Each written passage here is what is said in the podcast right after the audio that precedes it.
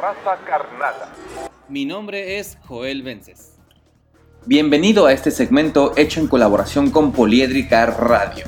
Hoy hablaremos de leyendas mexicanas. México es un país rico en leyendas, en su gusto por lo sobrenatural. Cada pueblo, cada casa tiene sus propias historias que tienen que ver con lo sobrenatural y curiosamente se repiten figuras similares en cada pueblo. Seguramente en algún árbol grande y viejo con alguna marca extraña, la gente aseverará que ahí se firmó un pacto con el diablo. La imaginería popular asegura que de noche y en fechas especiales se aparece el patas de cabra, solicitando a una nueva alma avariciosa que esté dispuesta a aceptar algún trato a cambio de riquezas o convertirse en terratenientes. Otra leyenda que siempre se repite en el campo mexicano es la presencia de misteriosos fuegos aparecidos en las tierras de arado o en los patios de las casonas. Se dice que esos fuegos indican ollas de oro listas para ser tomadas por quien vea estas manifestaciones sobrenaturales.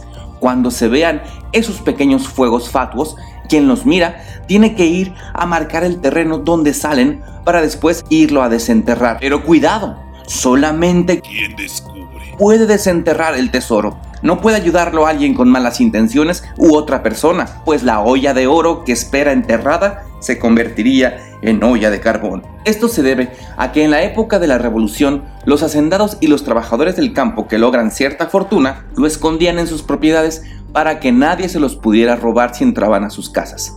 Así es que Existen aún hoy en día muchos entierros de oro y finas alhajas escondidas en el campo. Se supone que los dueños de estos entierros, al paso del tiempo, murieron y sus almas no pueden descansar por el apego a la pequeña fortuna enterrada. Para poder descansar, las almas en penas deciden a quién entregarle su tesoro escondido y lo desean entregar a alguien que cumpla ciertas virtudes morales y como en las historias de las momias egipcias, si ese tesoro es robado por alguien con malas intenciones, es casi seguro que recibirá un castigo por tomar algo que no es suyo. Donde hay un río cerca, la gente que vive alrededor jura por Diosito Santo que ha escuchado a la llorona, con el clásico grito de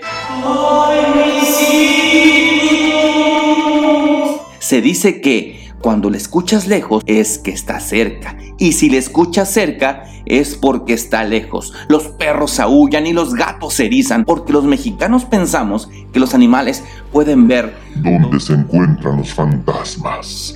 Hablando de apariciones de ultratumba, también encontramos otro espectro, una mujer que seduce a los hombres fiesteros y trasnochados. Se cuenta que cuando el hombre parrandero y mujeriego, de regreso de la pachanga a su casa, en un paraje despoblado, encontrará a una mujer vestida de blanco, con un velo en la cabeza y vestido largo hasta los pies.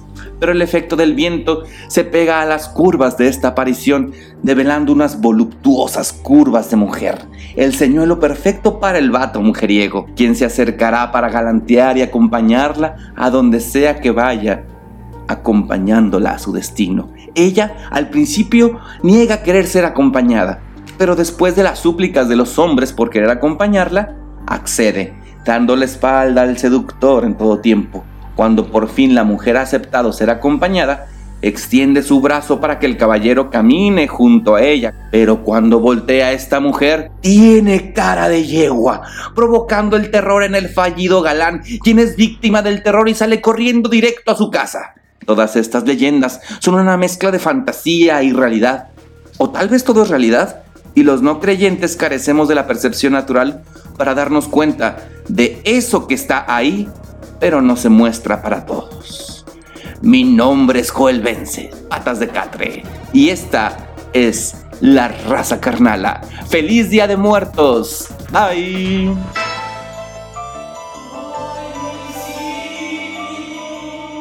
La raza carnala.